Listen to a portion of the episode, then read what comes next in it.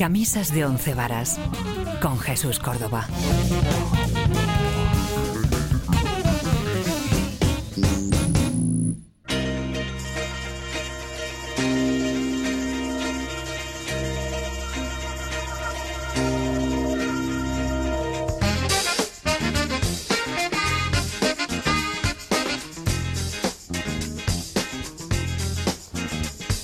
Bueno, bueno, ¿qué tal? Estamos aquí en una nueva edición de Camisas de Once Varas. Eh, Camisas de Once Varas, podéis escucharlo en Radio Inter y Radio Internacional.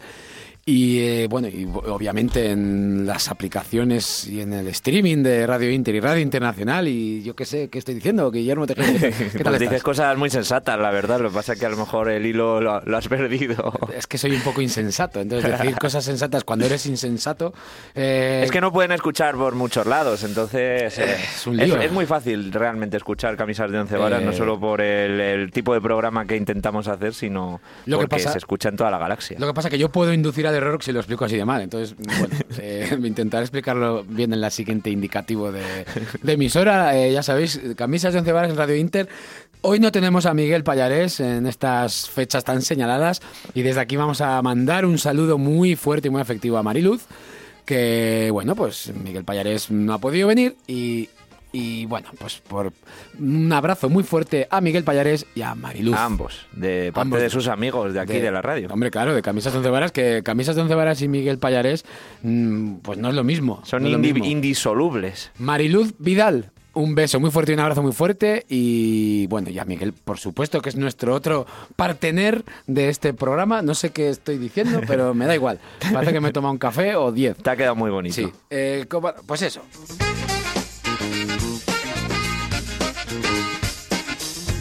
Así que un duelo a muerte con Guillermo No, hombre, no. Tejero. Bueno, a, mu- a- a muerte es, ca- es cariñoso, es cariñoso. Con cariño, sí. Tienes cosas preparaditas, ¿verdad? Sí, tengo, tengo. hoy- es que ha habido mu- muchas noticias y muy importantes, entonces no sé si me dejas a mí empezar. Pues por con supuesto, estamos el- de Navidad, por cierto, casi ya. El, verdad. este- el martes Bueno, ya.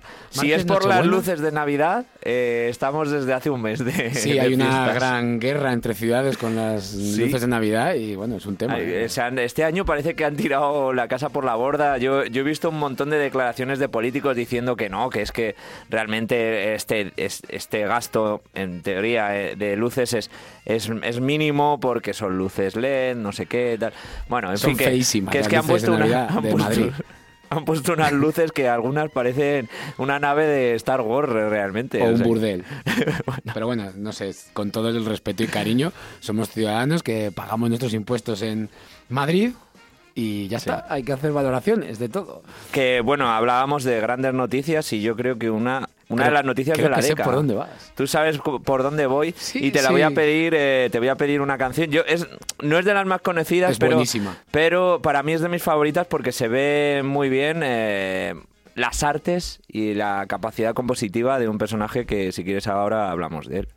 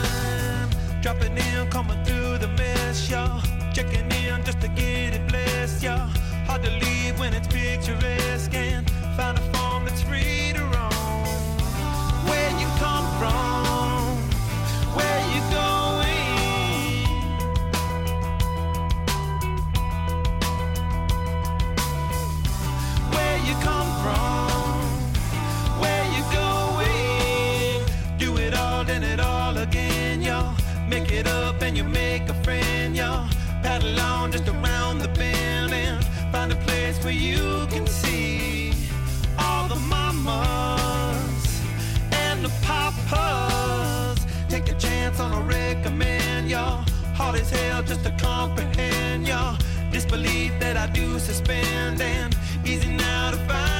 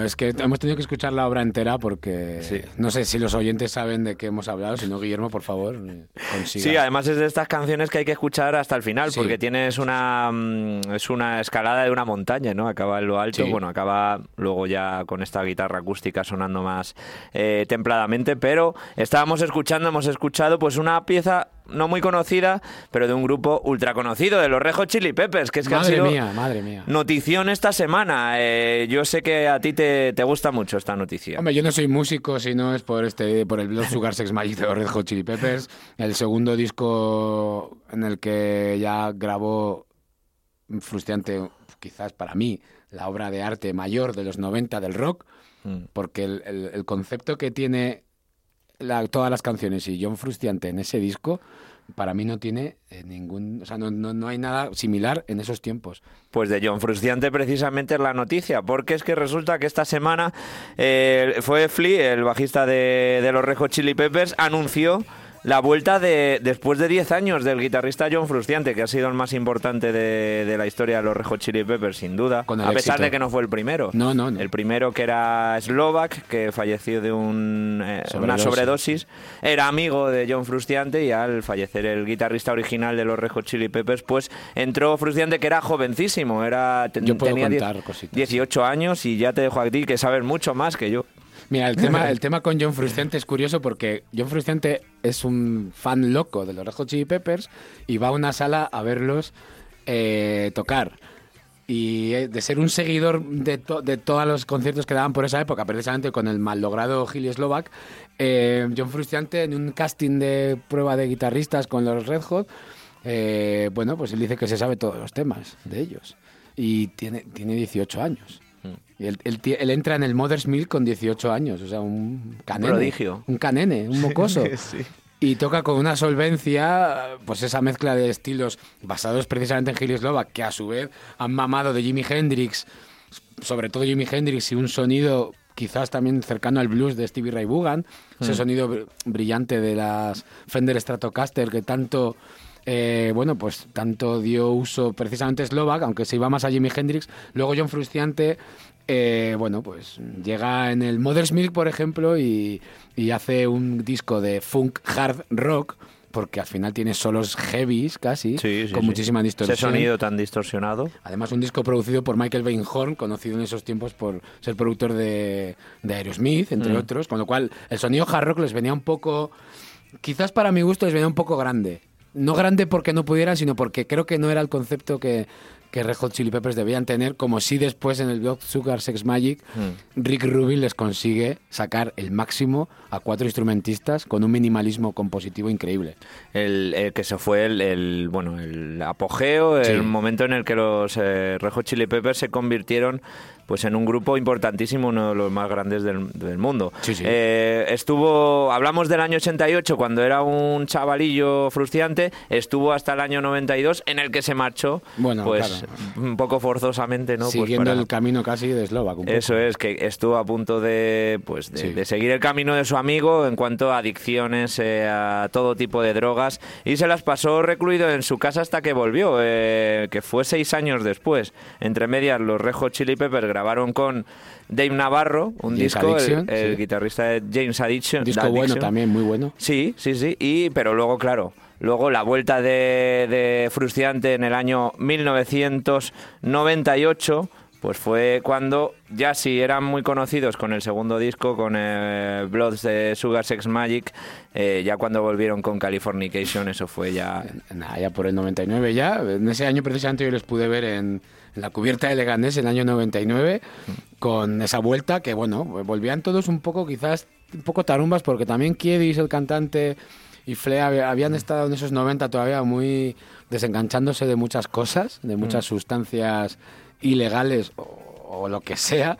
Y bueno, eh, vi- vimos a... Fue un éxito total el Californication. Sí, y Hace- luego le hace siguió, 20 años. le siguió By the Way, que también fue un exitazo. exitazo, Y el último, antes de irse otra vez frustrante, porque en el eh, abandonó otra vez en 2009 el grupo, Sí. eh, pues fue Stadium Arcadium.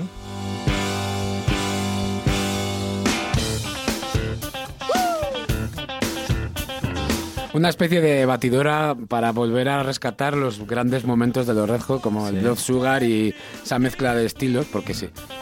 Este tema podría ser perfectamente del Blood Sugar.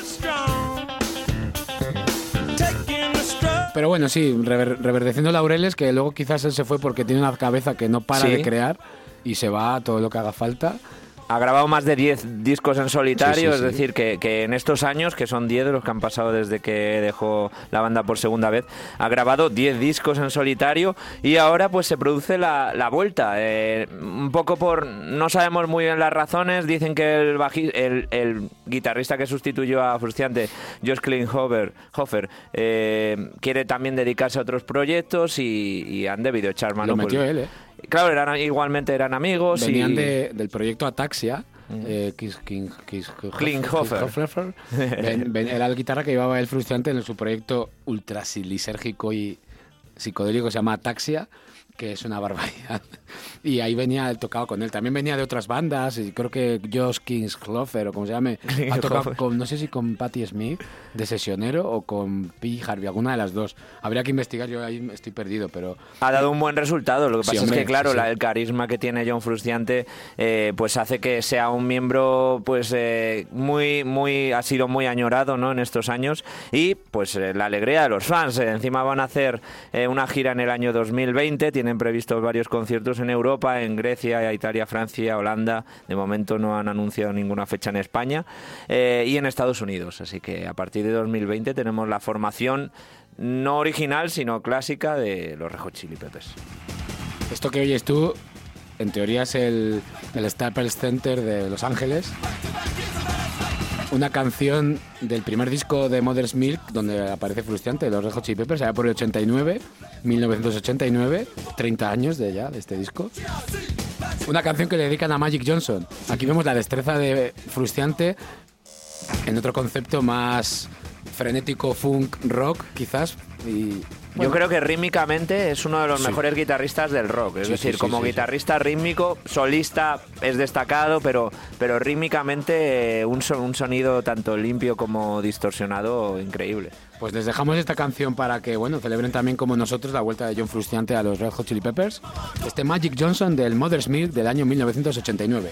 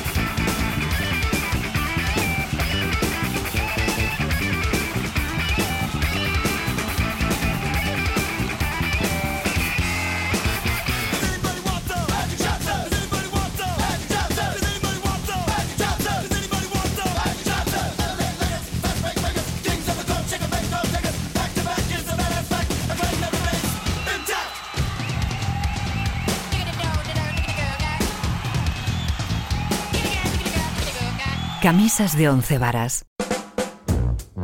Bueno, pues después de la mención de esta vuelta fulgurante de John Frustiante a los Red Hot Chili Peppers, a ver con qué nos deparan, aparte de gira, con algún disco a la altura, que también puede ser que no.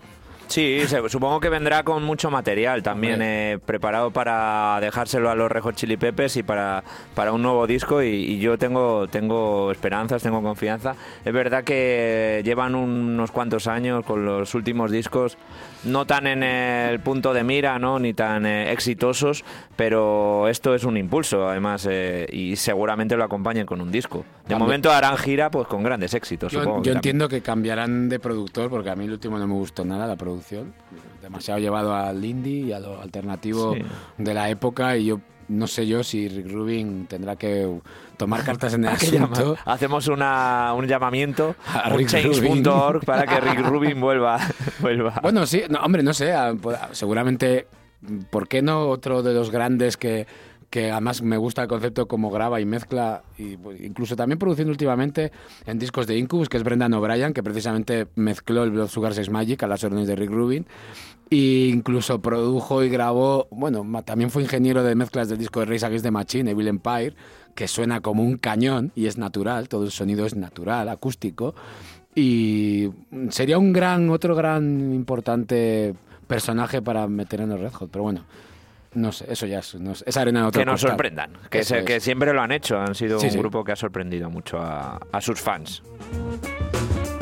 Vamos a pasar de página, ¿qué, qué quiere usted? Pues mira, eh, voy- mm, tenía ganas hoy de traer yo la canción, la versión que supera al original. Ah, bien, Y bien. es que, em, pues eh, yo creo que he encontrado, bueno, no la he encontrado porque esta canción está, está en, mi, en mi vida desde hace muchos años, pero no había caído en ella.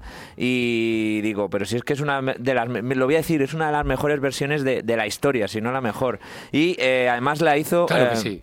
la hizo un- una figura que aquí en España cada vez se está empezando a valorar más después de pues de que en vida no fuese tan valorada, primero porque recibía, recibía críticas de sus eh, compañeros incluso de estilo, en este caso del flamenco, Los más puretas, quizás. era de los más puretas, eh, porque él hizo unos discos y sobre todo uno que, que fue revolucionario. Sí, Estamos sí, sí. hablando de Enrique Morente y te lo traigo aparte de para aprovechar eh, la mejor versión de todos los tiempos, que le llamamos así a la sesión, a la, a la sección si quieres, porque hace unos días se cumplieron ocho años del fallecimiento de este genio, de este Enrique. Morente, que es en- fue en el año eh, 2011, el 13 de diciembre. Pues en unas circunstancias que aún están, no están del todo claras, eh, la familia mantiene que fue una negligencia médica después de haberse realizado una operación eh, para intervenir una úlcera que tenía, eso se complicó y al final acabó, acabó falleciendo Enrique Morente. Vaya. Y eh, desde entonces pues se ha producido una disputa legal pues para que eso se esclareciera y de momento no se ha llegado a una, a una conclusión clara, pero la familia está muy seguro de ello. Así que bueno, esto, esto es eh, las circunstancias que se llegaron a Morente, pero vamos a escuchar eh, pues lo que te he prometido. Para mí, la mejor versión de todos los tiempos es del disco Omega, el disco revolucionario, como decimos, de la historia de la música mm, rock, flamenco en España. Un disco que con los años ha ido ganando ¿Vas a eh, decir quién es la original o no? Por supuesto, eh, Omega, te pongo en antecedentes, es un disco en el que Enrique Morente quiso homenajear a dos de sus ídolos, tanto a Federico García Como a Leonard Cohen. Entonces, hay canciones basadas en poemas de Lorca que él adapta a su estilo flamenco, hay versiones de Leonard Cohen y esta es una de ellas, es eh, eh, la canción más mítica de este álbum, es ese Manhattan que versiona Enrique Morente de esta manera.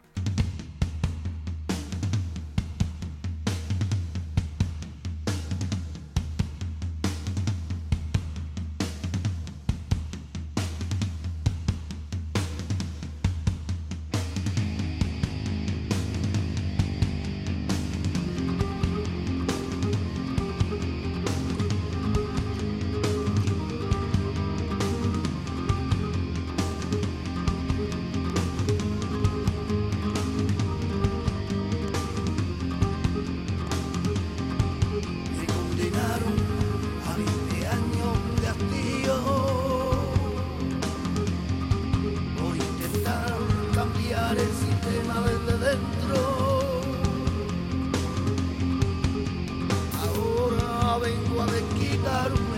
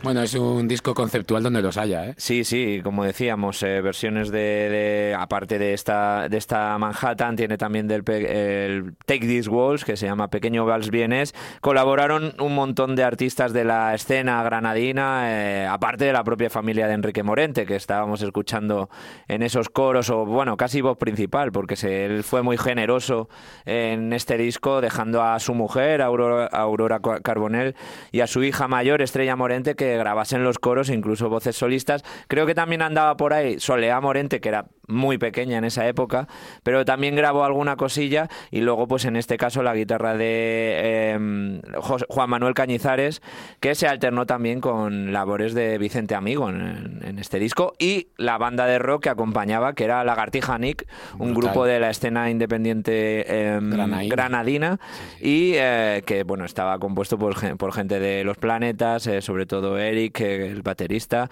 y, y otros que aún, aún siguen tocando, Lagartija Nick, y con esto se consagraron de al, al principio no, porque fue un fracaso, tuvo un montón de críticas. Hombre, claro. Eh, y la gente no lo entendió, pero con los años, y merecidamente, ha sido reivindicado este discazo y esta canción que es Manhattan, que la hemos escuchado, y yo estoy contentísimo de, a ver, de que me hayas dejado ponerlo. Te voy a decir una cosa. eh, a Miguel le encanta también este disco. Sí, sí, sí. Así que le habrá encantado escucharnos desde casa, eh, porque es que a él le encanta. Además, es que bueno, es un disco innovador en cuanto a la forma, sobre todo de cuando el año Mm. que es el disco, y, y luego Granada, que es una cuna innegablemente de la cultura alternativa musical. Una ciudad que yo me encantaría vivir, no me importaría. Es una ciudad muy con mucho arte y Sí, muchos sí. artistas.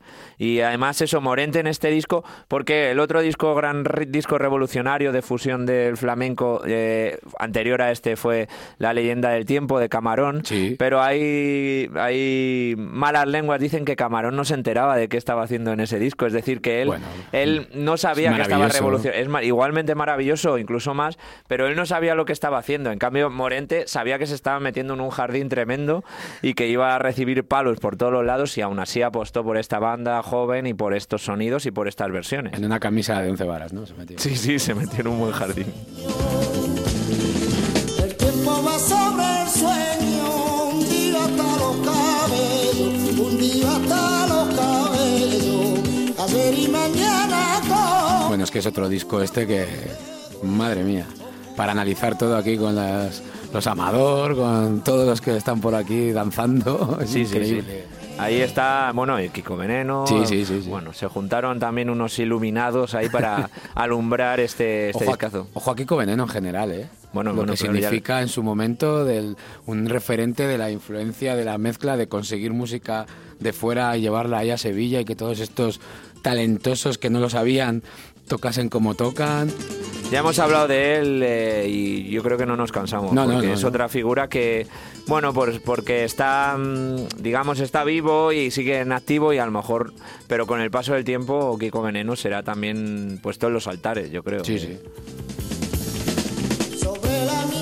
Bueno, pues yo voy a poner algo también de que tiene que ver precisamente con estos, bueno, pues estas fusiones de músicas que hubo en estos tiempos, precisamente con Camarón, o como pudo suponer Pata Negra con Kiko Veneno y con el grupo Veneno y los Amador y todo, toda esa, toda esa recua de musicazos y de artistas que no se, no se, se quitaron todos los complejos y empezaron a hacer lo que les daba la gana con las influencias que tenían de anglosajonas o discos que le llegasen por quizás Kiko Veneno de que igual viajaba más e iba a Londres o a donde fuera y conseguía música de fuera. Y es que ahí queda esa fusión. Pero se nos olvida la fusión catalana también por otro lado de aquellos tiempos precisamente y, y un gran referente de todo este movimiento entre otros grandes músicos como pues yo, Josep Mas, Kid Flux o Max Suñer pues evidentemente es Carles Benavent con su bajo y con su forma de tocar el bajo. Y yo quiero poner el primer disco que sacó Carles Benavent que creo que es del año 83 más allá de sus reuniones con Tino Di Geraldo y con Jorge Pardo haciendo esas bueno, esos, tríos tan vivos de música de jazz y de flamenco y quiero poner una canción que se llama Melocotón con sal pues para todos los oyentes para que bueno pues disfruten también de la fusión en otros discos antiguos que tenía Carlos Benavent que son más que interesantes y que nos evocan inevitablemente a Return to Forever, a Weather Report y a todos los grupos de fusión de jazz y de funk y de y de todo lo que puedas imaginarte en aquellos tiempos que existía de fusión. Así que mm, dejo de hablar, que es casi mejor escuchar la música.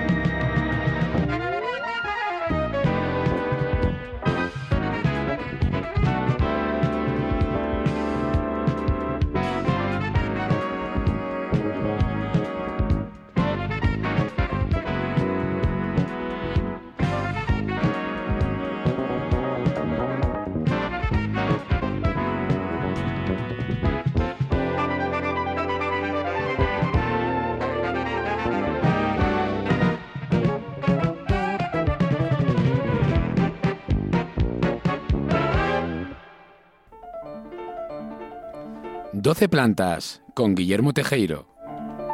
Bueno, pues ya estamos en 12 plantas. Es que parece que lo has grabado en, hace tiempo, ¿eh? el, el indicativo este. Bueno, gracias, Cada gracias. día me, me- me sorprende más. Voy a ver si grabo eh, indicativos.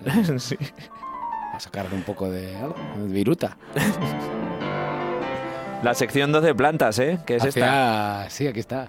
¿Hacía ¿Quién- tiempo? quién- Ah, sí, sí. Bueno, que nada, que aquí venimos a hablar un poco de De cosas, que, de cosas que parecen aburridas, ¿no? En principio. Ah, porque que va, para nada. Hay un reportaje muy bueno de mm, pues de un youtuber, ya sé que hay muy mala fama con los youtubers, pero en el que explica muy bien por qué hay cosas que nos parecen aburridas cuando em, realmente no lo son. Te pongo un ejemplo. ¿Por qué a la gente le encanta El Señor de los Anillos? Que es una obra totémica de 12 horas y por ejemplo no aguanta El Anillo del Nibelungo eh, de Wagner, eh, que es una ópera que trata exactamente de lo mismo. Es decir, de un anillo, de... Lo que pasa que, claro, es ópera, bueno, pues porque los códigos del siglo XIX eran distintos, pero la historia y el, eh, la pasión están ahí. Es, eh, lo recomendamos, ya buscaré por ahí el nombre de, de este youtuber, que hay algunos que merecen la pena. Sí, sí, hombre, claro. No, no por ser jóvenes son in- inexpertos. Ni Sí. youtuber. Ni youtuber. Eh, nada, pues hoy, mira, eh, es que hace unas semanas, ¿te, te acuerdas que te prometí que íbamos a hacer un... porque yo me sentía un poco apesadumbrado por traer pocos compositores españoles aquí, que, que los ha habido y muchos. Sí, hablamos sobre- de falla y de amor Eso brujo. es, hablamos de Manuel de Falla y yo te prometí que pues en este final de año íbamos a traer a los tres más importantes o por lo menos lo- los, tres más representativos de una época determinada, eh, eh, determinada que es pues eh, estos finales del siglo XIX, principios del siglo XX y además a los tres conocidos como los eh, músicos nacionalistas españoles, pues porque ellos se dedicaron a hacer aflorar muchas sonoridades que estaban pues en la cultura popular desde hace mucho tiempo arraigada, pero no en la música sinfónica. Y esto lo consiguieron tanto Manuel de Falla como Isaac Albeni, del que hablamos la semana pasada, y hoy vamos a hablar del tercero y no menos importante, o del segundo en este caso, que es Enrique Granados.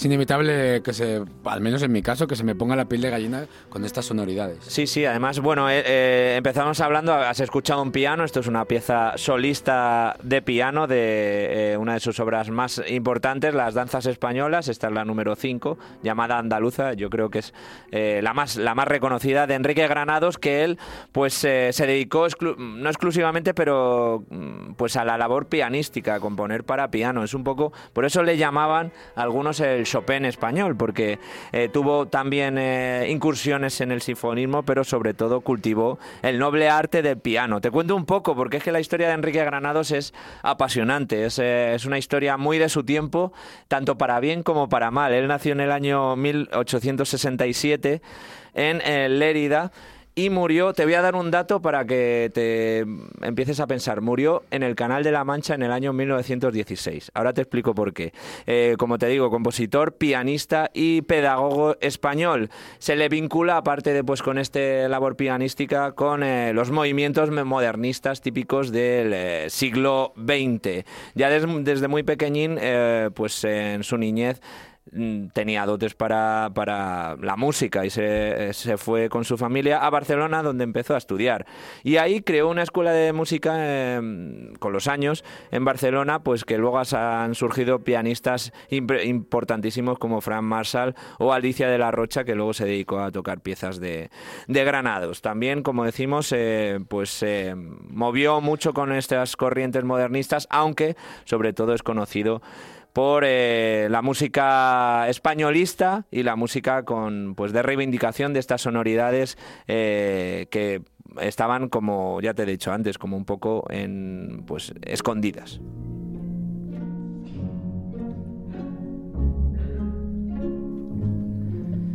En Barcelona, pues eh, ya hecho un pianista muy importante, pues se dedicaba a tocar durante cinco, horas al día en el Café de las Delicias, que era uno de los mejores de Barcelona, y también se dedicaba a dar clases de piano, era un profesor eh, muy bueno. De hecho, era el profesor de piano mejor pagado de España. Pero en esta época, pues eh, eso, en el año pues 1890 más o menos, él se dio cuenta de que mm, en España no, no tenía la, no podía encontrar ni desarrollar todas las inquietudes que que él quería desarrollar con los años y con su talento, así que se fue al, pues, a- al centro de la cultura en, en el mundo, que era pues la ciudad de París.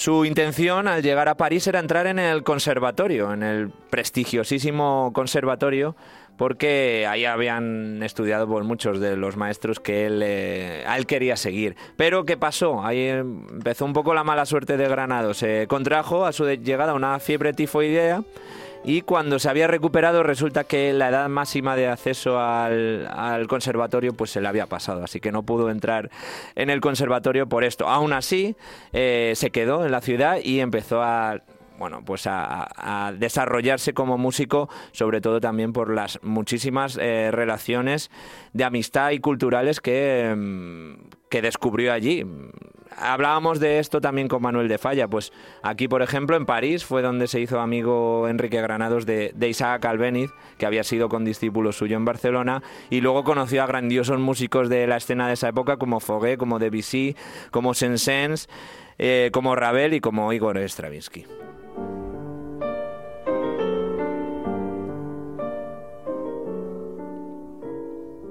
Ya en su regreso a España en el año 1893, pues empieza a componer eh, con todas las influencias que ha tenido, publica su primera obra importante, la que te nombraba antes, Las Danzas Españolas, que supusieron el reconocimiento internacional para Enrique Granados. De hecho, pues eh, Foguet, Saint-Saëns, los que comentaba antes, pues elogiaron con mucho ahínco a, este, a esta nueva promesa ¿no? de, la música. En el año no- 1891, Granados participa en la fundación de uno de los eh, símbolos de la ciudad de Barcelona, que es el Orfeón Catalán, que aún sigue eh, siendo un centro cultural. Y aquí, bueno, pues eh, empieza a desarrollar una pasión que supuso también eh, el culmen de su vida, o lo que él quería considerar el culmen, porque siempre había sido un apasionado de Francisco de Goya y entonces compuso lo que se llama la suite goyescas, que es una suite para piano, que es su obra más importante, y que le, pues es- en siete escenas él desarrolló estas escenas que eh, pictóricamente desarrollaba Francisco de Goya.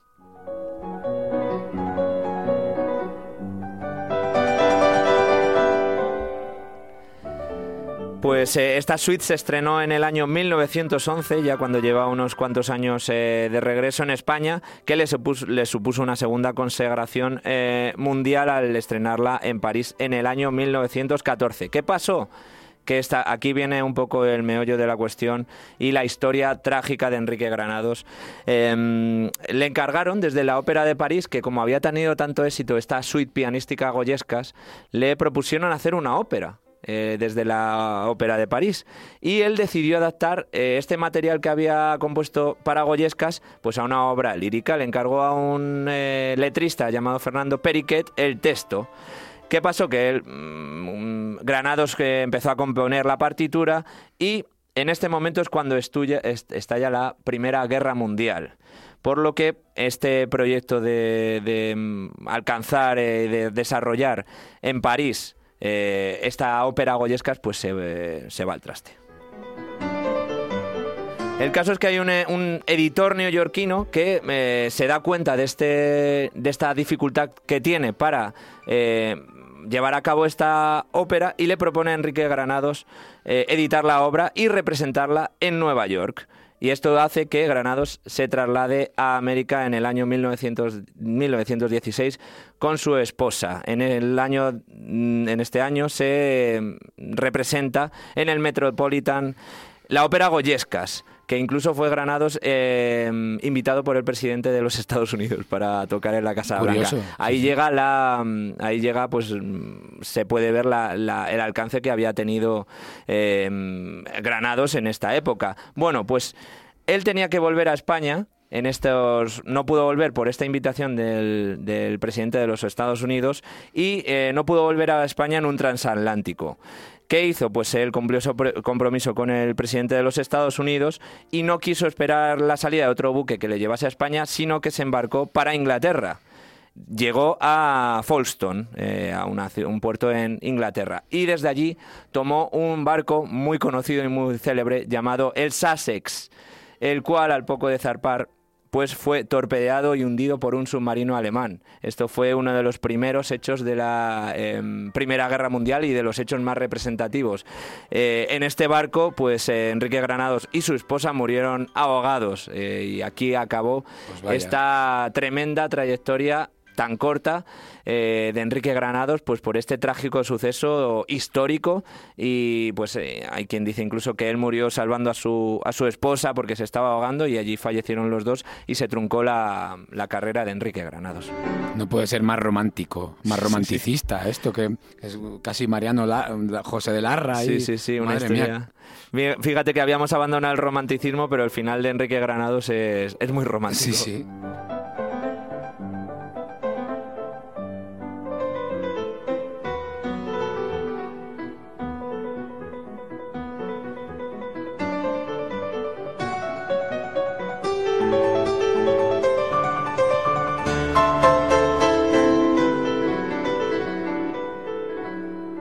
Pues eh, como siempre, qué interesante todo lo que nos cuentas de todos estos músicos que al final tienen, pues en este caso, una vida dramática al final, que, que, como decimos, que es romántico, no de amor, sino Sí, de- de- del periodo romántico romanticista, ¿sabes? Eso es. Eh, bueno, la- en ese momento pues eh, fue un fue un shock, ¿no? Para, para todo el mundo prácticamente el fallecimiento de, de- de este gran compositor que muchos comentan pues a dónde hubiera llegado si si, si no hubiera fallecido joven, igual que Isaac, Isaac Albeniz, los dos no llegaron a los 50 años.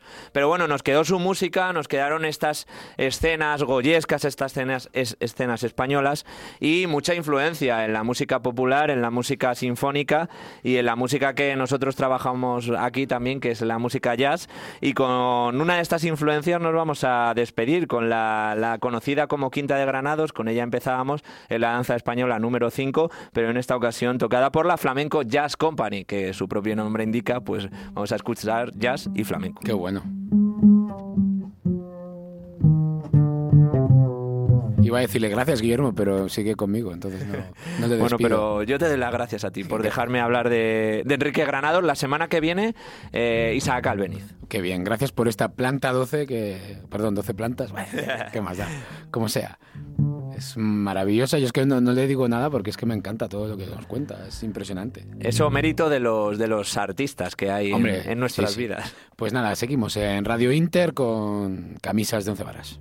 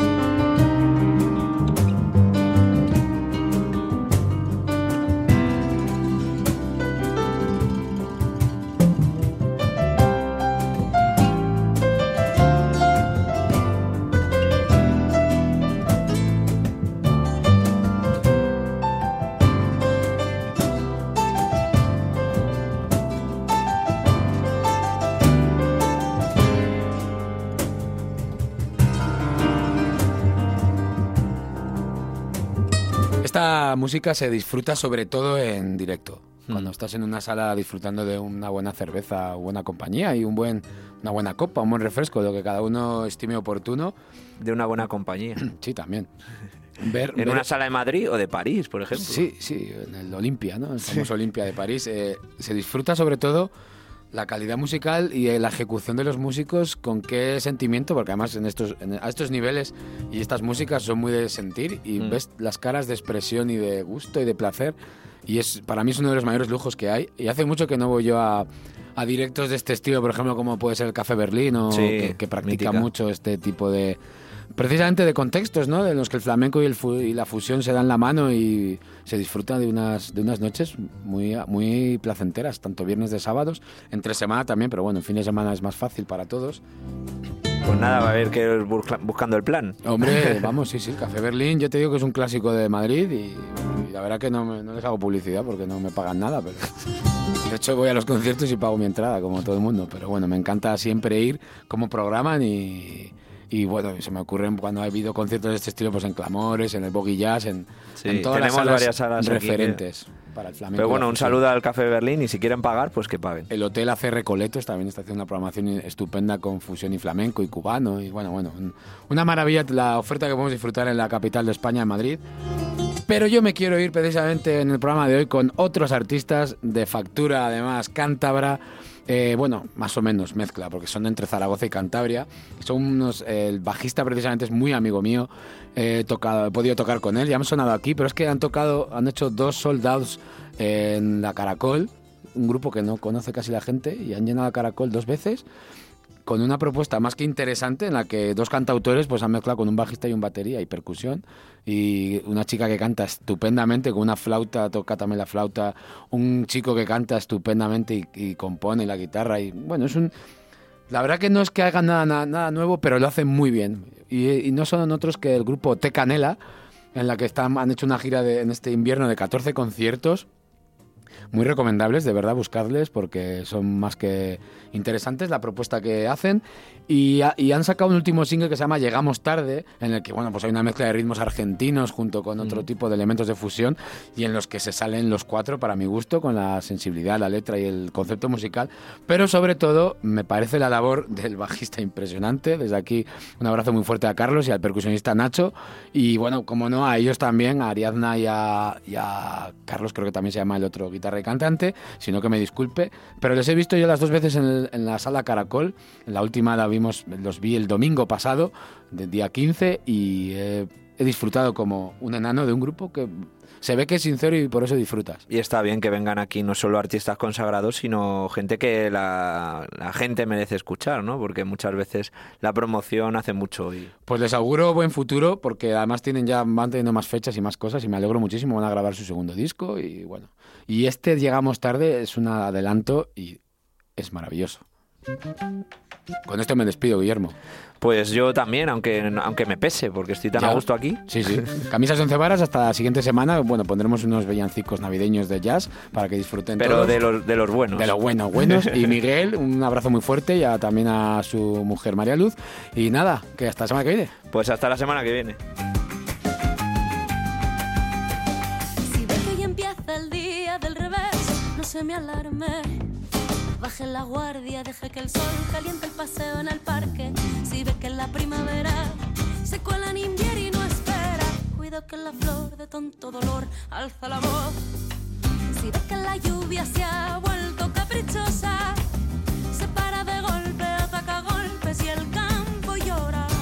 Seré yo que soy cobarde, discúlpenme, pero es que puedo ver si miro el reloj que llegamos tarde, que no llegamos, que llegamos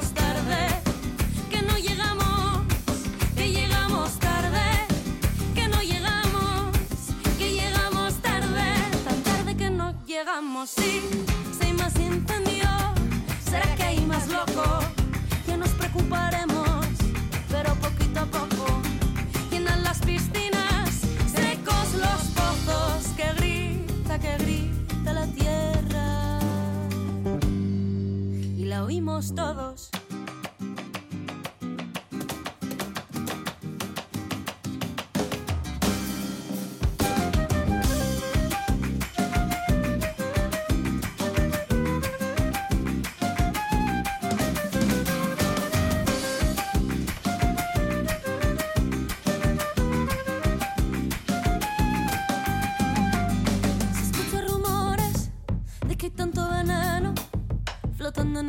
aire, matando sin freno, busque culpable, no será cierto. Se cae el latido de la